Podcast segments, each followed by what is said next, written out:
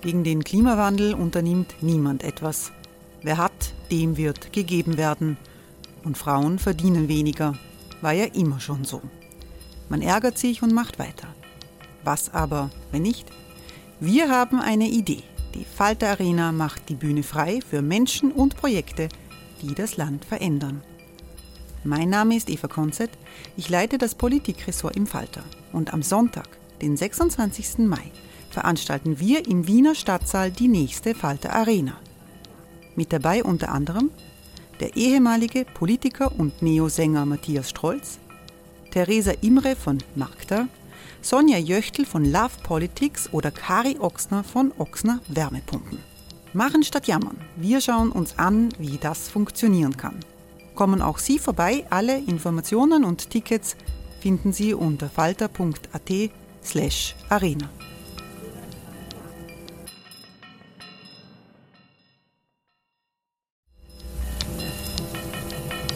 slash arena. Falter-Podcasts werden durch Werbung unterstützt. Das hilft bei der Finanzierung unseres journalistischen Angebots. Die Erderhitzung ist kein Gefühl, aber mit vielen Gefühlen verbunden. Sorgen etwa oder Angst. Eine Veranstaltung gegen diese Ohnmacht ist Tipping Time, eine Klimakonferenz der Zivilgesellschaft. Von 9.5. bis 11.5. findet Tipping Time in Kooperation von Globe Art, Solektiv und Tangente St. Pölten statt und lädt ein zu Diskurs, Diskussionen und Workshops mit namhaften Vortragenden wie Nikolai Schulz und Friederike Otto. Weitere Informationen finden Sie auf www.tangentesanktpölten.at.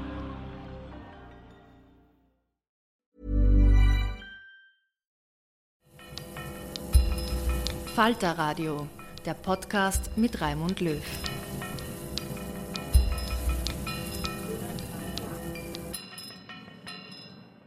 Herzlich willkommen, liebe Zuhörerinnen und Zuhörer, bei der 44. Folge von Schäuber fragt nach.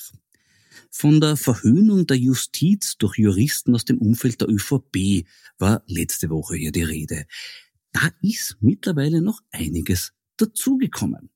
Allen voran ein vom ÖVP-Anwalt Suppan in Auftrag gegebenes Sebastian Kurz Entlastungsgutachten des Universitätsprofessors Peter Lewisch. Dieser Herr wollte sich vor drei Jahren zum Verfassungsrichter der Republik Österreich wählen lassen und hat damals von 53 abgegebenen Stimmen exakt eine erhalten. Im Weiteren hat er als Gutachter schon die Unschuld anderer prominenter Beschuldigter bescheinigt, nämlich konkret die Unschuld von Ernst Strasser und Karl-Heinz Grasser. Strasser wurde daraufhin zu drei Jahren Haft verurteilt, Grasser erstinstanzlich zu acht. Da kann man für Sebastian Kurz nur hoffen, dass sich diese Serie nicht linear mathematisch fortsetzt, weil 13 Jahre Haft finde ich sogar für ihn ein bisschen übertrieben. Herr Lewisch war also als Unschuldsbestätiger ungefähr so erfolgreich wie Toni Polster als Fußballtrainer oder Wilfried Haslauer als Pandemiebekämpfer. Ob sich das mit seinem neuesten Gutachten ändern wird, es scheint fraglich. Besticht äh, dieses doch eher durch unfreiwillig komische und juristisch eigenwillige Thesen. So wird darin beispielsweise behauptet, dass über die Werthaltigkeit der inkriminierten Finanzministeriumsinserate das Finanzministerium zu entscheiden hat und nicht die Justiz. In logischer Konsequenz heißt es, ob eine Scheinrechnung eine Scheinrechnung ist, entscheidet derjenige, der die Scheinrechnung ausgestellt hat. No, da hätten sich zum Beispiel die Hersteller des Eurofighters ein paar Millionen Euro Strafgeld erspart. Nicht weniger bizarr ist die im Gutachten aufgestellte Behauptung, dass es sich bei Inseratenkorruption um eine sozial adäquate Verhaltensweise handelt. Das mag vielleicht für Russland, China oder Ungarn gelten. In Österreich sind wir Gott sei Dank noch nicht so weit. Aber der Begriff sozial adäquates Verhalten ist natürlich wunderschön und vielseitig einsetzbar. Das nächste Gutachten könnte dann zum Beispiel die Unbedenklichkeit von sozial adäquaten Konsumverhalten in Martin-Ho-Lokalen attestieren. Für das jetzt vorliegende Werk und seinen Autor Lewisch gilt, bestimmt kein Opus Magnum, leider nur Opus Dei. Ein weitaus interessanteres Dokument hat mir diese Woche die Rechtsanwältin Julia Eckert aus Graz zukommen lassen, nämlich eine brisante Dokumentation über Aktivitäten von Gerd Schmidt. Dieser Herr ist schon öfter in diesem Podcast vorgekommen, vielleicht erinnern Sie sich, das ist der Novomatic-Lobbyist, der erstmals Ende der 1980er Jahre bekannt wurde, als Zeitungen von der spektakulären Verhaftung des zuvor wegen Betrugsverdacht zur Fahndung ausgeschriebenen Pleitiers berichteten. Die Pleite hat er übrigens mit einem Magazin gemacht, dessen passender Name gelautet hat Erfolg.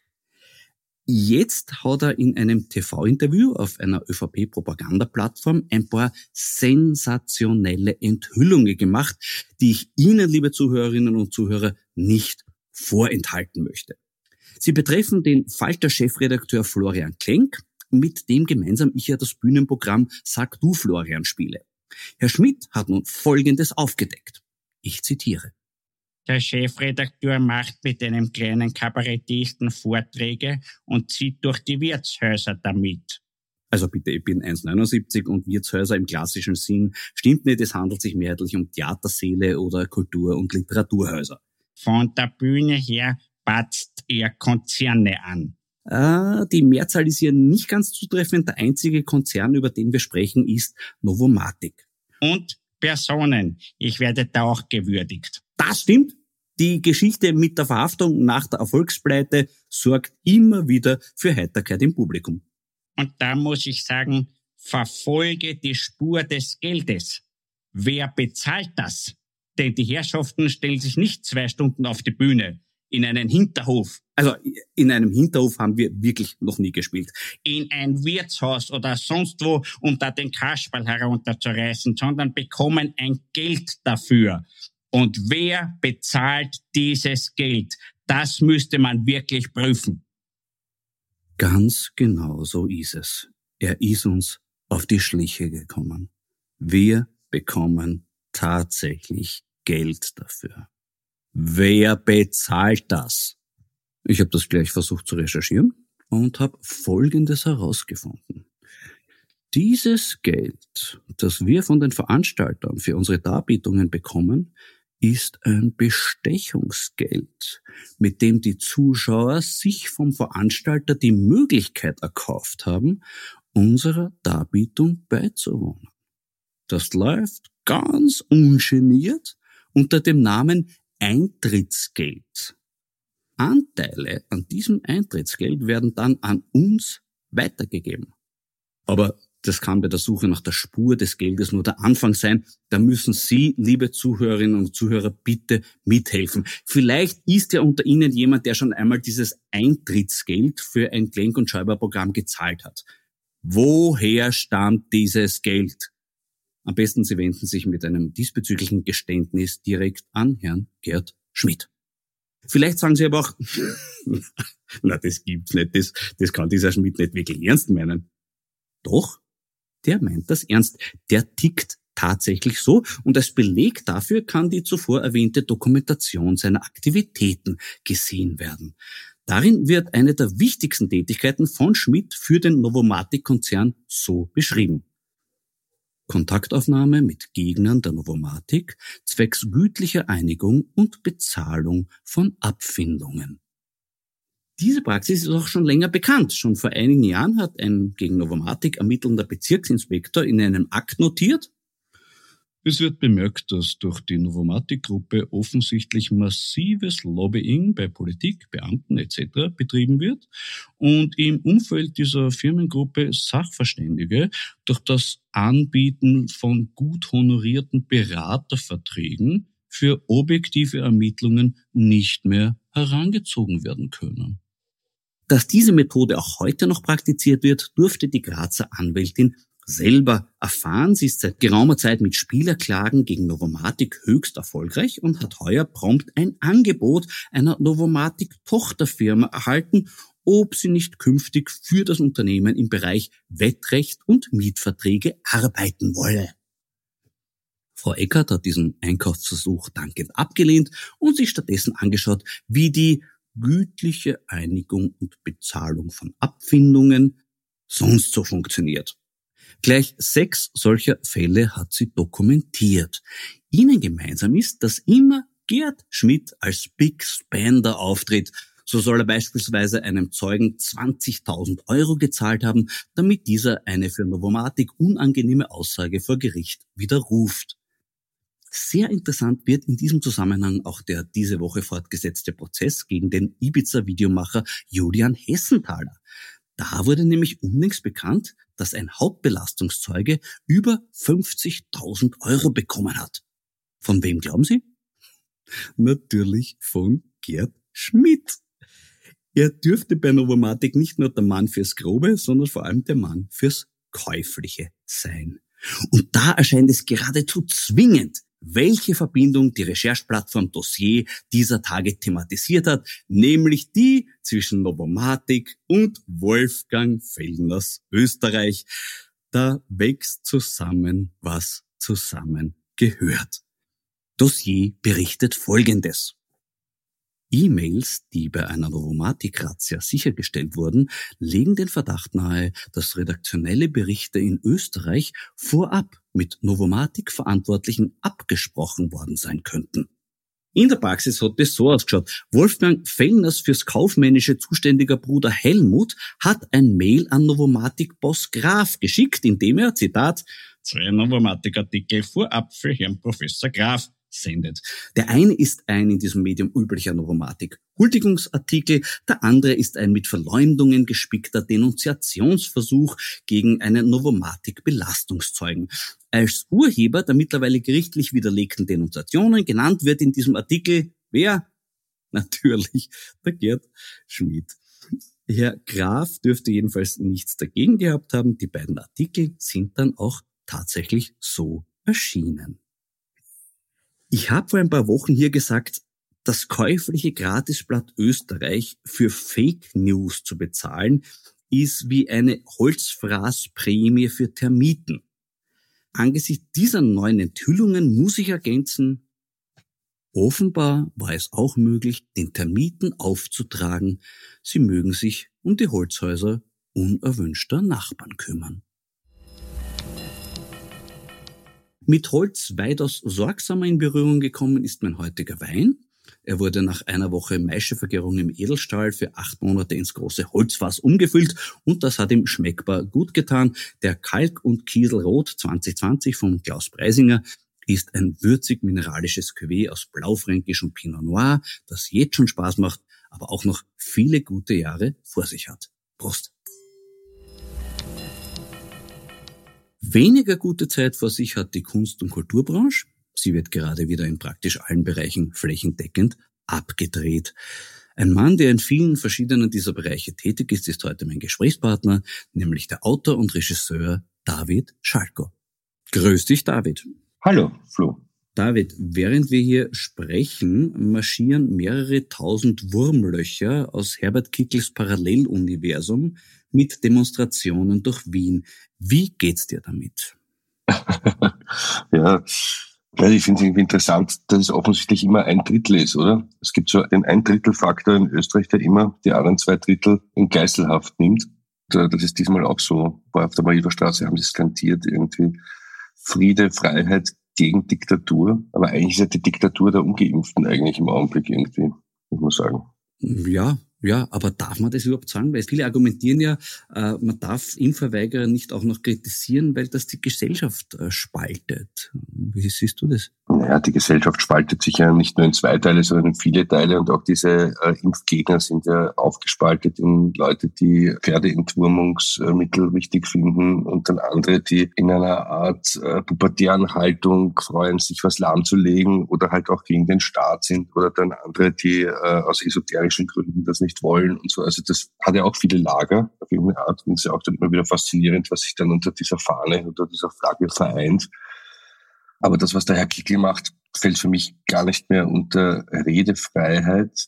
Ich weiß gar nicht, wie das dann heißen würde eigentlich, äh, wenn man bewusst äh, Leute verhetzt mit falschen Informationen, die völlig absurd sind. Aufhetzungsfreiheit vielleicht. Ja, die Leute nehmen ja da wirklich Pferdeentwurmungsmittel und wundern sie sich, wenn sie im Krankenhaus landen. Ich finde es auch interessant, dass sich Leute jetzt neuerdings absichtlich anstecken lassen von dem Virus. Das empfinden sie als weniger gefährlich, als sich impfen zu lassen. Also der Wahnsinnsfaktor ist schon erstaunlich. Du hast gerade erwähnt den esoterischen Faktor. Da muss ich versuchen, eine selbstkritische Frage an uns zu stellen, David. Mhm. Wir beide haben in unserer Arbeit immer wieder esoterischen Unfug ausgelacht. Du beispielsweise im Braunschlag mit dem Phänomen Marienerscheinung, ich in meinem Programm mit der Thematisierung von Brazzo, dem Heiler mit dem gebenden Blick. Haben wir die Gefährlichkeit esoterischen Unfugs unterschätzt und waren wir zu milde? Bei der heilende Blick wäre jetzt schon ganz gut irgendwie. Ne? Also ich glaube, da hilft auch statt der Impfung vielleicht. Man kann ihn wegschauen, den Virus. Ja, ja ich, vielleicht hat der Quarzo aktuell einen Anti-Corona-Blick. Das weiß ich nicht. Sicher sogar, das muss man recherchieren eigentlich. Müssten wir schauen. Vielleicht gibt es einen auf Krankenschein irgendwo. Aber ist es nicht ein bisschen, dass man zu sehr als belächelt und jetzt fahren wir die Ernte ein und sehen, wie viele Leute auf das einfallen? Mhm. Der Vergleich Portugal und Österreich. Portugal hat die höchste Impfrate und äh, da gibt es Umfragen, zum Beispiel die Frage, ich möchte gern mehr über wissenschaftliche Entwicklungen lernen. Das bejahen in Portugal 80 Prozent und in Österreich 41 Prozent. Ja, man merkt halt, dass wir, und das betrifft nicht nur Österreich, leider auch Deutschland, dass dieser Rechtsruck und äh, wo sich diese Esoterik mit dem Rechten so mischt auf irgendeine Art und Weise und auch mit dieser Staatsfeindlichkeit, äh, wo der Staat prinzipiell äh, nicht als was Gemeinsames, sondern als Feind empfunden wird, dass das das Anti-Aufklärerische natürlich wahnsinnig äh, befördert und was Deutschland und Österreich früher verächtlich auf Südländer, wie man so schön sagt, nicht, äh, geschaut haben, also mit ihren chaotischen Verhältnissen. Das hat sich alles umgedreht. Also die lachen eigentlich uns aus und fragen sich, was da los ist. Ne? Und ich glaube, dass man das total unterschätzt hat, auch was äh, das Heilpraktikermilieu und etc., äh, wo diese Feindschaft gegenüber der Schulmedizin einfach wahnsinnig stark geworden ist. Und ich auch gar nicht festmachen kann, woher das kommt, dieses Misstrauen gegenüber allem, das einfach salonfähig geworden ist und eben auch, ich glaube, man kann es wieder auf ein Drittel sozusagen irgendwie festmachen, dass ein Drittel unserer Gesellschaft sozusagen gewisse Grundsäulen äh, nicht mehr glaubt. Und das ist der Staat, das ist die Aufklärung ähm, und all diese Dinge, auf denen eigentlich wahnsinnig viel passiert. Da wird, Entschuldige, auch noch redefrei zu missverstanden. Ne? Weil Redefreiheit heißt ja nicht, dass man jeden Humbug in die Welt setzen kann und jeden Schmafu als Faktum äh, verkaufen kann. Ich glaube, da gibt es auch ein wahnsinniges Missverständnis, was Redefreiheit überhaupt ist. Du redest von einem Drittel. Ähm, wie viele von diesen Drittel, glaubst du, kann man noch mit Vernunft erreichen? Das ist eine gute Frage, oder? Also ich finde es auch traurig, dass man sozusagen jetzt mit Zwängen arbeiten muss und dass es einen Impfzwang geben muss oder eine Impfpflicht, je nachdem, wie man das jetzt ideologisch betrachtet. Äh, aber ähm, offensichtlich geht es ja nicht anders. Und äh, ich glaube auch, dass Vernunft jetzt ein, ein kleiner gemeinsamer Nenner ist, der gar nicht mehr für alle gilt als Basis. Also ähm, das hat auch sicher was mit dem Misstrauen in Politik zu tun. Also es war jetzt Österreich auch wahnsinnig beschäftigt die letzten Monate, dass sich alles um Sebastian Kurz gedreht hat. Da hat er auch sozusagen den Staat in Geiselhaft genommen und äh, hätte vielleicht auch eine Spur früher zurücktreten können. Also so wie Deutschland auch wahnsinnig damit beschäftigt war, wer Angela Merkel nachfolgt letztendlich ne, vielleicht. Äh, es gibt ja auch die These, dass Impfpflicht insofern einen guten Nebeneffekt haben könnte, dass es Menschen ermöglicht, sich jetzt doch impfen zu lassen ohne Gesichtsverlust. Glaubst du das? Ja, da können sie auf die Straße gehen und äh, diese Opferstilisierung weiter betreiben. Ne? Also ich glaube, darum geht es ja auch stark, äh, dass wir auch in einer Gesellschaft leben, wo sich wahnsinnig viele gerne als Opfer stilisieren und jeder findet dann halt seine Nische, wo er sich als Opfer stilisieren kann. Und ähm, das ist halt ein Milieu, das sich dann Corona dafür ausgesucht hat äh, in der Opferstilisierung und äh, die Impfpflicht wird da sicher einiges beitragen dazu. Und ich glaube auch, dass das mit ein Grund ist, warum man das so spät angesetzt hat, nämlich erst im Februar wenn man dann durchgeimpft ist, ist es eh schon April, dann ist es eh schon wieder Sommer eigentlich. Das heißt, man gibt ihnen sozusagen auch ein Schlupfloch vielleicht dazwischen. Aber das werden dann vielleicht gar nicht so viele nutzen, eben aus dem Grund, nehme ich an. Ja. An sich sind ja Österreicherinnen und Österreicher sehr gern Opfer. Absolut. Jetzt ist aber nur blöd, dass der Waldheim uns den größten Opfermythos sozusagen weggenommen hat. Jetzt hat man sich ganz viele Ersatzopfermythen suchen müssen. du, apropos Opfer. Opfer sind auch wir. Natürlich. Wir aus der Kulturbranche. Absolut. Bundesweiter Lockdown wurde verkündet. Bei Intendanten des Festivals wie modern Bernhard Günther hat dazu gemeint, die Kultur kassiert die Rechnung für andere. Was sagst du dazu? Naja, die Kultur äh, sieht sich immer als so Extrateil abgespalten von allen anderen. Letztendlich gehorcht sie den gleichen äh, Gesetzmäßigkeiten wie jeder andere Betrieb auch. Ne? Also warum soll jetzt ein Theater offen haben, wenn alles andere zu hat?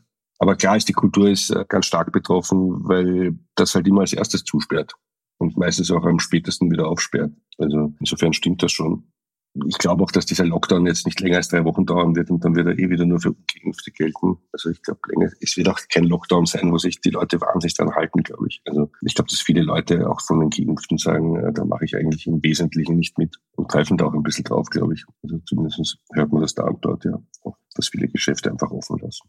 Was würdest du sagen, wem verdanken wir die jetzige Situation? Wie geht's dir zum Beispiel mit Leuten aus unserer Branche, wie zum Beispiel Nina Broll oder Roland Thüringer? Naja, also wie soll ich das jetzt diplomatisch ausdrücken? Du, du kannst, kannst hier gilt wirklich Redefreiheit, auch im Sinn von Herbert Kickl, du kannst alles sagen, du kannst auch verhetzen, wenn du wen willst. Ich soll jetzt nicht Apollo und Roland Thüringer verhetzen. Na, du willst sie selber verhetzen, ich glaube, das ist schwierig, das liegt die Latte sehr hoch. Genau.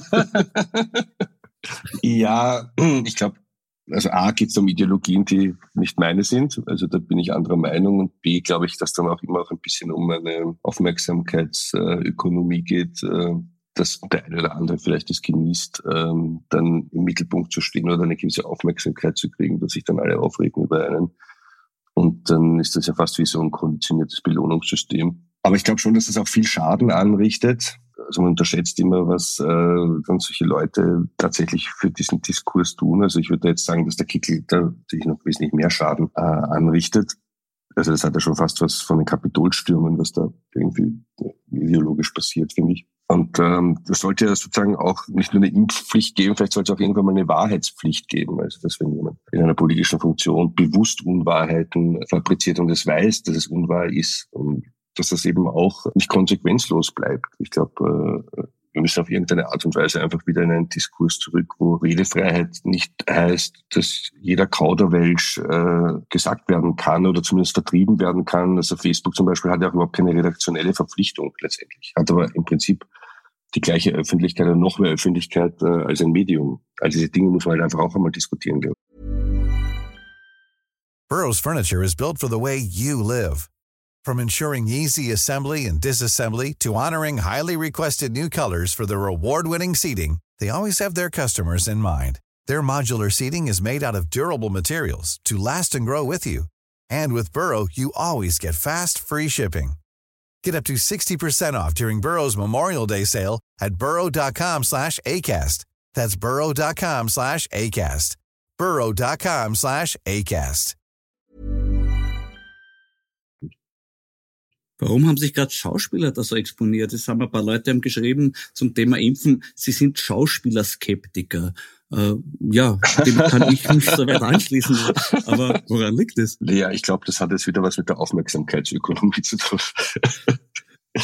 Ich glaube, dass der Schauspieler an sich vielleicht ganz gern die Aufmerksamkeit hat.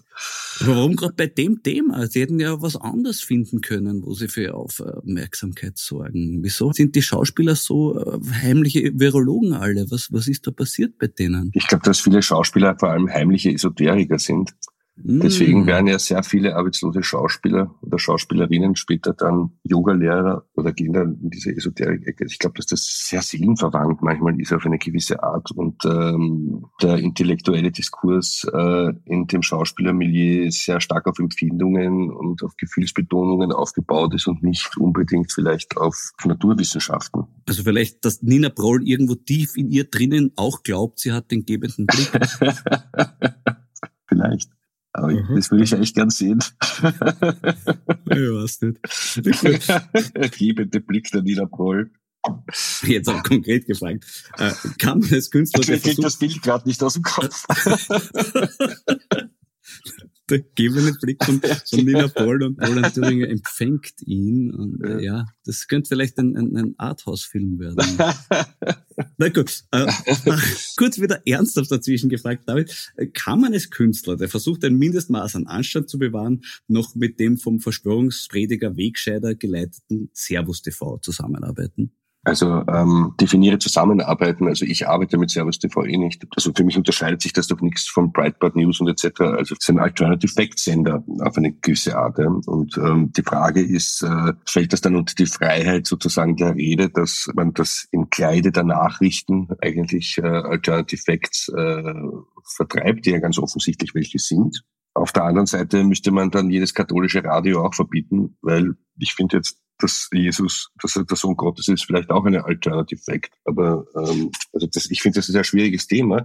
Ja, aber was richtet mehr Schaden an? Ja, aber umgekehrt wäre es doch wichtiger, äh, dass man an einer mündigen Gesellschaft arbeitet, die mit sowas gut umgehen kann und sowas auch lesen kann, und dass dann äh, das äh, ein, eine gewisse Prozentsatz, der sowas glaubt, nie überschreitet. Das ist eher das Problem, dass wir dann wieder bei dem Drittel sind, das für sowas empfänglich ist offensichtlich. Aber es ist schon ein Unterschied, weil der Jesus hat, glaube ich, bislang noch nicht zum Impfverweigern aufgerufen. Also auf Servus TV, der hat wahrscheinlich deswegen keine eigene Sendung bekommen. Unterschied zu anderen. Und ja, die Zusammenarbeit. Ich glaube, du machst doch relativ wenig für Radio Maria, oder? Bitte sag mir nichts gegen Radio Maria. Also du warst noch nie in der Verlegenheit zu sagen, ich muss jetzt entscheiden, mache ich jetzt eine Sendung für Radio Maria oder nicht. Bei Servus TV könnte es ja passieren. Ich würde sofort eine Sendung für Radio Maria machen, aber für Servus TV nicht. Die Frage ist, wo Jesus heute stehen würde. Wäre er auf der Seite der Impfgegner oder der anderen?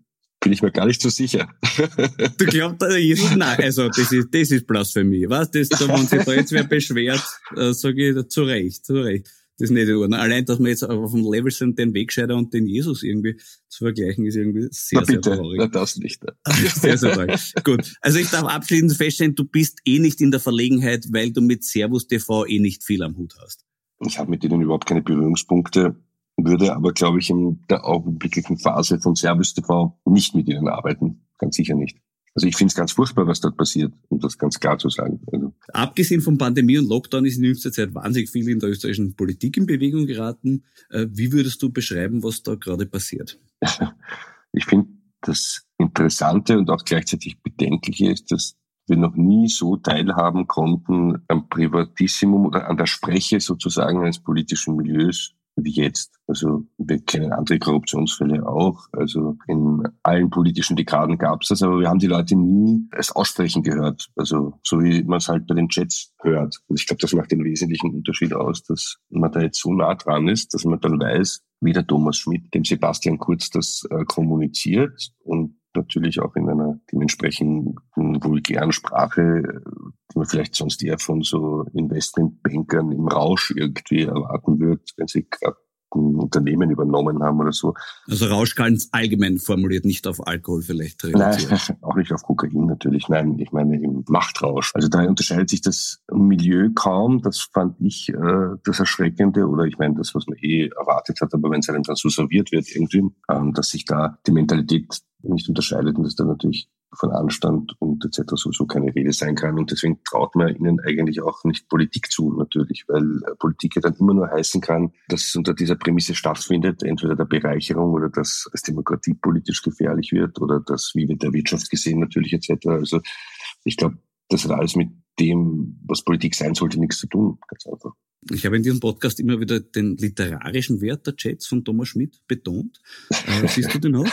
Du meinst du im Drei-Groschen-Roman? Äh, also meiner Meinung nach haben sie Poesie. Gib mir ein Beispiel. Dich zu haben ist so ein Segen, danke dir total dafür. Also, Wann ist das eigentlich aufgekommen, dass in Schlagern immer mit diesem tschechischen Akzent gesungen wird? Das, äh das ist, glaube ich, die Wurzel kommen aus dem Slowenischen. Die, die okay. Obergreiner, Avsenik und so, die haben das äh, so drauf gehabt und dann haben die anderen sie nachgemacht und haben diese, diese spezielle Form der Artikulation. Aber ich weiß nicht, ob die verbrieft ist, die Theorie. Kann sein. Ja, aber es klingt gut. Ja. Ähm, ja, natürlich. Es hat so ein Schlagerniveau und es ist ja auch wirklich lieb. Es geht schon zu Herzen noch ein bisschen, oder? Sehr. Aber es ist natürlich alles äh, platonisch, nehme ich an. Also es ist ja alles. Naja, das ist ein bisschen die Grauzone, was ja bei guten Liebesgeschichten auch immer interessant ist, wenn so ein bisschen offen gelassen wird, wie das Einfühlungsvermögen in der, in der Praxis ausgeschaut hat. Das macht doch eigentlich eine gute Liebesgeschichte aus, oder nicht? Eine große Liebesgeschichte. Mhm. Aber es sind ja mehrere involviert. Ne? Das ist eine große Liebesgeschichte. Eine Familienliebesgeschichte. Ne? Wir sind Familie, ist es ja auch ein, eines. Es ist eine Familiengeschichte, die halt nur aus Männern besteht, aber es ist eine Familiengeschichte. Und das hat so ein bisschen was Mafia, eine Mafia-Ästhetik auch, die sie mhm. irgendwie so ein bisschen haben, oder? Bist Familie. Also Soft-Mafia. Soft-Mafia. Mafia Light oder so. Mafia Light. Aber ja. was meinst du?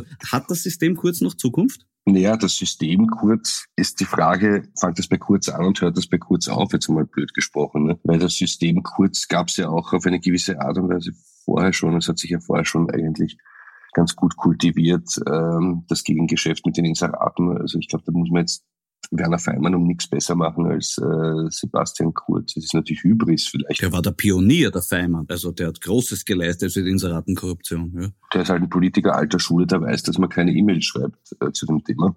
Und noch nach dem äh, Satz, jede Schriftstelle ist ein Gifterl, äh, funktioniert. Mhm. In der Hybris sozusagen äh, der Jungpolitiker, die auch eine Tradition in Österreich haben, also so wie Grasser oder auch Androsch und äh, also diese Hybris sozusagen dieser äh, Jungkarrieristen oder Haider, äh, denen man alles glaubt und die man dann immer auch gleich zu so Erlöserfiguren äh, stilisiert, sie sich selber auch dazu stilisieren, die dann das Land kapern auf eine gewisse Art und dann eine Fallhöhe aufmachen, die besonders hoch ist und die dann auch zu Boden fallen. Immer sehr spektakulär. Hat ja auch eine wahnsinnig lange äh, Tradition in Österreich und immer wieder glaubt man diesen Leuten. Also es gibt dann auch schon so eine Sucht des Österreichers, diesen Jungpolitiker, der eine Erlöserfigur ist, das junge Genie, das kommt und alles löst für einen und delegiert auch alles an den. Der junge König der Fäsche, der junge Kaiser Franz Josef sozusagen. Das steckt schon auch ein bisschen in uns drin, dass wir uns da immer wieder in dieses gleiche Bild verlieben. Das ist vielleicht auch ein bisschen problematisch. Deswegen glaube ich, gibt es ja keinen Anfang und kein Ende von dem System Kurz. Es wird sicher wieder irgendwann in ein paar Jahren ein anderer Kurz kommen, quasi. Ja, ich glaube schon, oder? Es ist auch couleur-übergreifend letztendlich. Vielleicht gibt es dann auch mal einen grünen Kurz oder so. Ne? Der grüne Kurz, ja, das versuche ich mir gerade vorzustellen. Werner Kogler wird es nicht Der wird es nicht. Werner Kogler wird es nicht sein. Was für eine Vorstellung. Ich überlege gerade, ja. Schlimm. Okay, äh, weil wir über äh, Inseratenkorruption gesprochen haben und weil ich vorher nach Servus TV gefragt habe, kann man zu Wolfgang Fellners OE24 TV noch gehen? Ich war ja dann nie dort, aber er, äh, ich glaube, er zieht ja auch eine gewisse Art von Figuren an, die sonst nirgends sitzen. Also äh, da sitzt dann der Westenthaler oder der Josef Chapp oder whoever, ja. Es hat ein bisschen was von einem Resozialisierungsprogramm. Es ist eine Art Resozialisierungsprogramm oder es ist eine Art äh, Fernsehen, wo dann die Leute am Tisch sitzen, die vielleicht dann woanders nicht sitzen. Also lass es mich vielleicht dann eine Nischengruppe nennen. Und das ist auch okay, ist ein bisschen wie Sport plus auf ORF, finde ich. Ne? Ja, ja, ah, du meinst die, quasi die Randsportarten. Ja, wo dann Handball äh, gezeigt wird. Na, nicht schimpfte Handballer, gell? Was Na, Handball, dritte Liga, nicht Handball. Und dann okay, okay. Äh, hat das aber auch einen Platz und so ist ein bisschen Fellner TV. Ne? Da sieht man halt den Josef Schapp, wie er seine Ergüsse hat und so. Und das ist ja alles in Ordnung. Und es hat sicher auch einen gewissen Unterhaltungswert. Aber ich glaube, das schauen auch gar nicht viele Leute eigentlich, oder? Ich meine, es wird immer so getan, als wäre es äh, die ZIP oder irgend so. Also das ist ja naja, aber es ist doch faszinierend, es kommt doch jetzt heraus, wie viele Menschen sich vor Wolfgang Fellner fürchten oder gefürchtet haben. Wie meinst du fürchten? Naja, die gesagt haben, na, das müssen wir machen. Wir müssen dem Fellner seine Inserate geben, weil wenn der gegen uns ist, da müssen wir Angst haben davor. Ja, das ist halt diese alte Boulevardhörigkeit, oder, in Österreich. Ich weiß es auch nicht, ja. Ich meine, wahrscheinlich lesen Ö24 mehr Leute, als sie sehen, glaube ich, oder? Also ich glaube, viele Leute schauen das an, wie man halt so einen Autounfall anschaut, mit einer gewissen Belustigung. Das ist sicher auch ein großer Teil des Publikums, glaube ich. Ähm, aber lesen tun sehr viele, weil es halt eine Gratiszeitung ist und da rumkugelt. So. Ja, aber da ist die Frage, wo fängt Lesen an? Also Bilder anschauen und nach 30 Sekunden angewidert wegschmeißen, ist das Lesen? Ja, auch die Aufmerksamkeitsschwelle ist nicht mehr so hoch, das darf man auch nicht äh, unterschätzen. Schon, sehr, sehr, sehr relativ. Du, ich mache einen thematischen Wechsel zu einer ganz anderen äh, Baustelle, nämlich mehrere heimische Medien haben unnichts berichtet, dass sich der Regieverband gespalten hätte. Anlass wäre unter anderem gewesen, dass du in den Aufsichtsrat des österreichischen Filminstituts ins Hand wurdest. Was war da bitte los?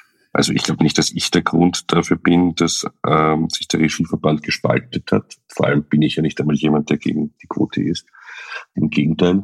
Sondern ich glaube, das hat sich einfach offenbar, ich habe mich die letzten Jahre ehrlicherweise aus dieser Diskussion völlig rausgehalten und habe auch nicht gewusst, wie extrem die Positionen da inzwischen geworden sind oder auf welchem tiefen Niveau eigentlich und wie mit wie viel Gehässigkeit diese Diskussion inzwischen geführt wird und wo sich die zugespitzt hat, ähm, dass es eigentlich schon sich länger angekündigt hat über ein Jahr offenbar, dass es diese Tendenz gab, äh, dass äh, es zu einer Spaltung kommt, äh, weil die Regisseurinnen äh, oder viele Regisseurinnen einen eigenen Verband gründen wollen ich habe es nicht ganz verstanden. Also ich verstehe es vielleicht atmosphärisch, das kann ich irgendwie nachkonstruieren. Ich weiß aber auch nicht genau, ich war da nie dabei. Aber sachlich ist es ja so, dass es die Quote gibt und dass sie äh, durch ist und man jetzt einfach über die Jahre schauen muss, ob sie den gewünschten Erfolg bringt, weil äh, das Ziel wäre ja nicht nur, dass äh, 50 Prozent der Filme von Frauen gemacht werden, sondern dass vor allem auch 50 Prozent der Einreichungen von Frauen sind, wovon wir leider im Augenblick relativ weit weg sind und man muss halt schauen, ob diese Quote sozusagen das richtige Instrumentarium ist, um das zu erreichen. Ich glaube, da ist auch dann so ein bisschen die äh, Krux daheim, äh, warum es dann so einen extremen Streit gab äh, weil natürlich die andere Seite argumentiert, ähm, naja gut, wenn jetzt nur 30 Prozent Frauen einreichen, warum sollen die 50 Prozent der Filme machen? Dann machen immer die gleichen, sozusagen nur öfter halt Filme. Das hat nicht diesen Effekt. Die andere Seite argumentiert, dass man eine Quote braucht, um überhaupt einmal etwas zu bewegen. Und beides hat seine Richtigkeit. Und ich glaube, jetzt muss man einfach mal schauen, äh, drei Jahre lang und dann in Ruhe diskutieren, ob das das Ergebnis ist ob man da nachschärfen muss. Ich muss ja gestehen, wie ich das erste Mal gehört habe, äh, Quotendiskussion in der Filmbranche, ich habe es missverstanden. Ich habe nämlich geglaubt, eine Quote im Sinn von Einschaltquote und Zuschauerquote. Diesbezüglich schaut es ja beim österreichischen Film in letzter Zeit eher traurig aus. Äh, Gibt es in der Filmbranche auch Überlegungen, wie man diese Quote verbessern könnte? Das ist das alte, die alte Diskussion, ne? weil dann, wenn dann Filme wie Love Machine erfolgreich sind, ja, sagt ja eine Fraktion, ja, aber das ist ja, äh, keine Ahnung, qualitativ und da, da, und die anderen sagen, ja, aber die anderen Filme bringen keine Zuschauer. Dann wird immer zwischen kommerziellen und nicht kommerziellen Filmen unterschieden. Das ist in Österreich völlig absurd. Es gibt kaum Filme, die ihre Förderung überhaupt zurückzahlen können, weil wir eher ein viel zu kleines Land sind. Ich glaube eher, dass wir ein Qualitätsproblem haben. Und äh, man muss sich jetzt genau fragen, auch woher das kommt und äh, warum das so ist. Und äh, ich glaube, dass wir uns auch jetzt einfach die letzten Jahre wahnsinnig in dieser guten Diskussion aufgehalten haben, unsere gesamte Aufmerksamkeit äh, da hineingesteckt haben, was eigentlich nur dazu geführt hat, dass sich jetzt alle hassen irgendwie gefühlterweise und äh, es aber den österreichischen Film nicht weitergebracht hat, weil es gab ja auch eine Zeit, wo das anders war. Es gab eine Zeit, wo wir auf dem Festival sehr erfolgreich waren. Es gab äh, Zeiten, wo wir fast jedes zweite Jahr eine Oscar-Nominierung hatten. Und da muss man sich langsam fragen, was war damals anders äh, als jetzt? Und äh, ich glaube, in die Diskussion sollte man jetzt wieder mal hinein, hast du völlig recht. Und Erfolg äh, definiert sich ja nicht nur darüber, wie viele Leute ins Kino gehen, sondern der definiert sich auch über Gelingen und auch über Festivals und auch über internationale Aufmerksamkeit und etc. Aber als Zielsetzung gibt es schon noch auch das Ziel zu sagen, wir wollen auch Filme haben, die sich Menschen dann auch anschauen. Ja, also das äh, so autistisch muss man schon sein, dass man dann nein, natürlich. Du, du unterstellst dem österreichischen Film sozusagen einen Autismus. Na, ich frage nur, ich frage nur, vielleicht hat sich das mittlerweile geändert, weil es so viele spezielle Diskussionen und eigene Abspaltungen gibt. Vielleicht ist das mittlerweile gar nicht so mehr das Ziel.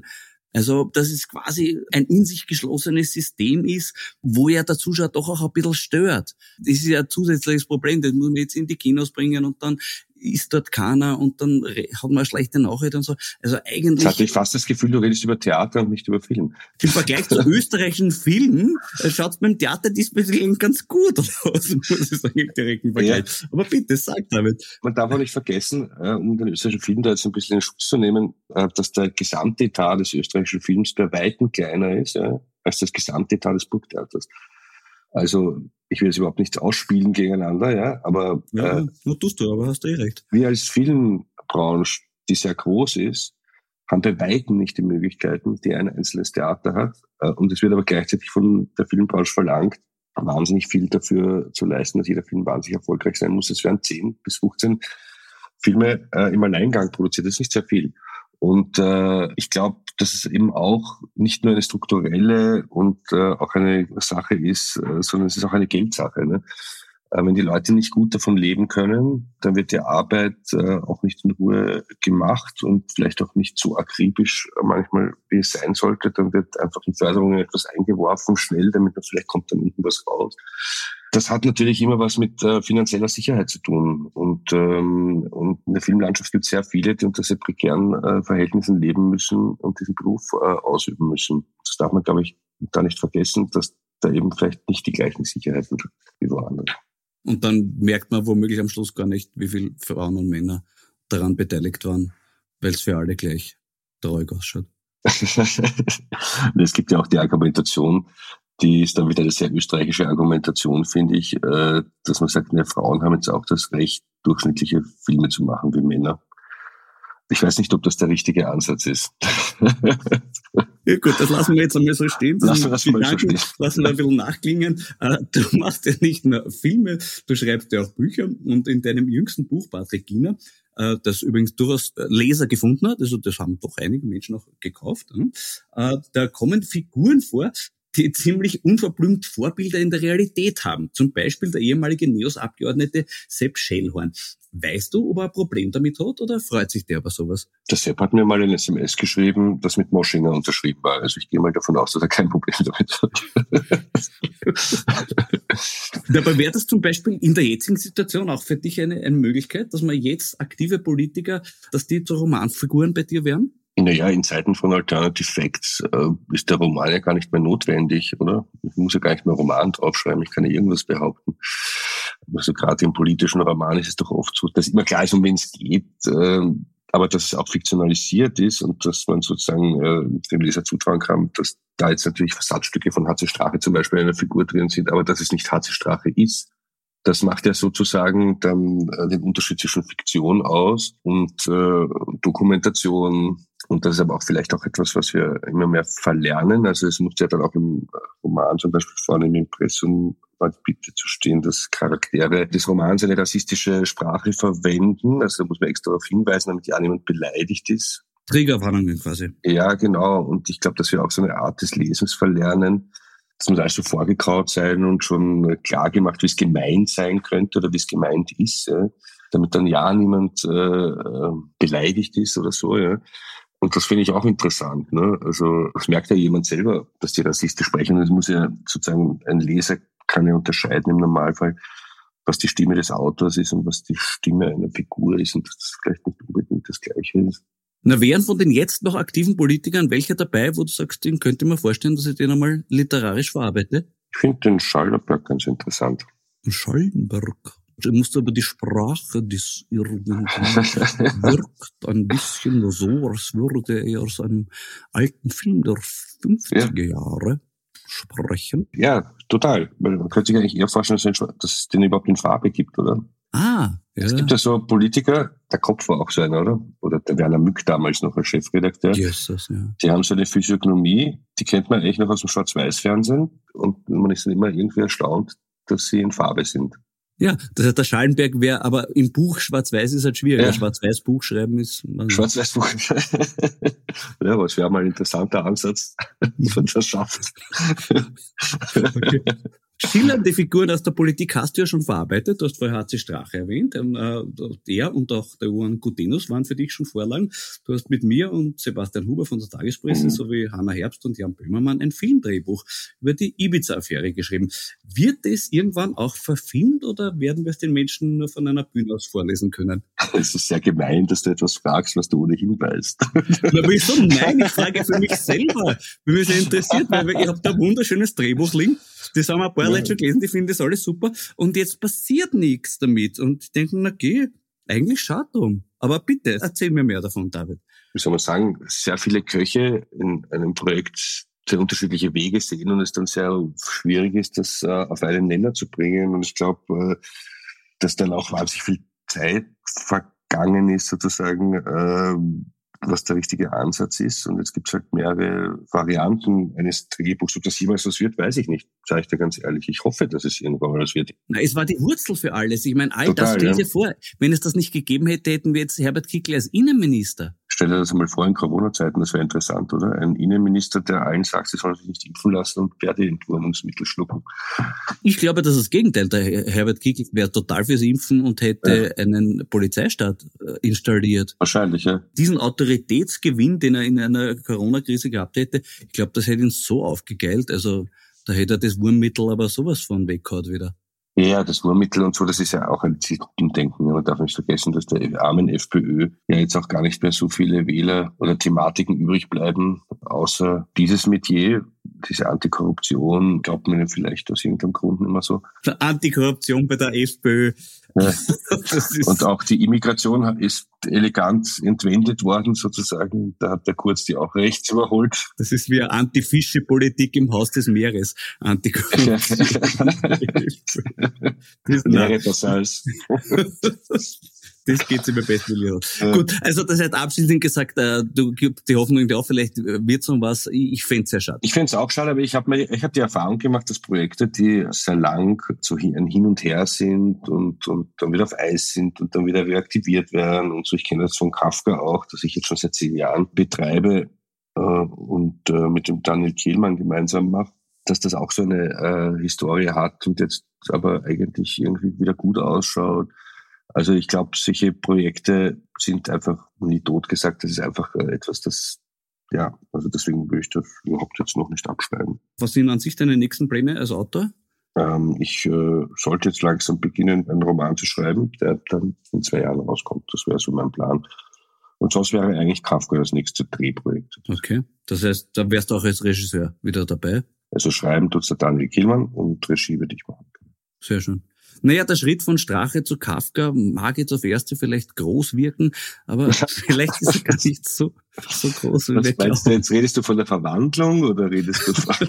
Zum Beispiel. Zum Beispiel. Weil vom Entwurmungsmittel zum Insekt in die Verhandlung eine Rolle spielt. Und der Herbert spielt ja auch bei uns in unserem Drehbuch eine große Rolle. Also ja, vielleicht wächst all das noch zusammen eines Tages. Das stimmt. Ich gebe die Hoffnung nicht auf und äh, freue mich auf jeden Fall auf alles, was da noch kommen wird. Jetzt sage ich mal Danke für das Gespräch. Ja, danke auch.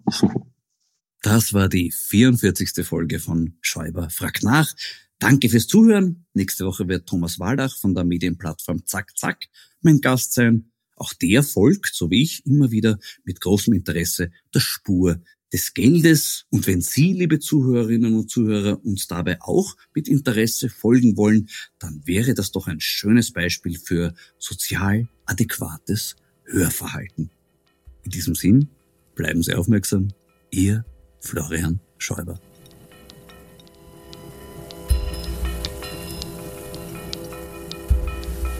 Sie hörten das Falterradio, den Podcast mit Raimund Löw.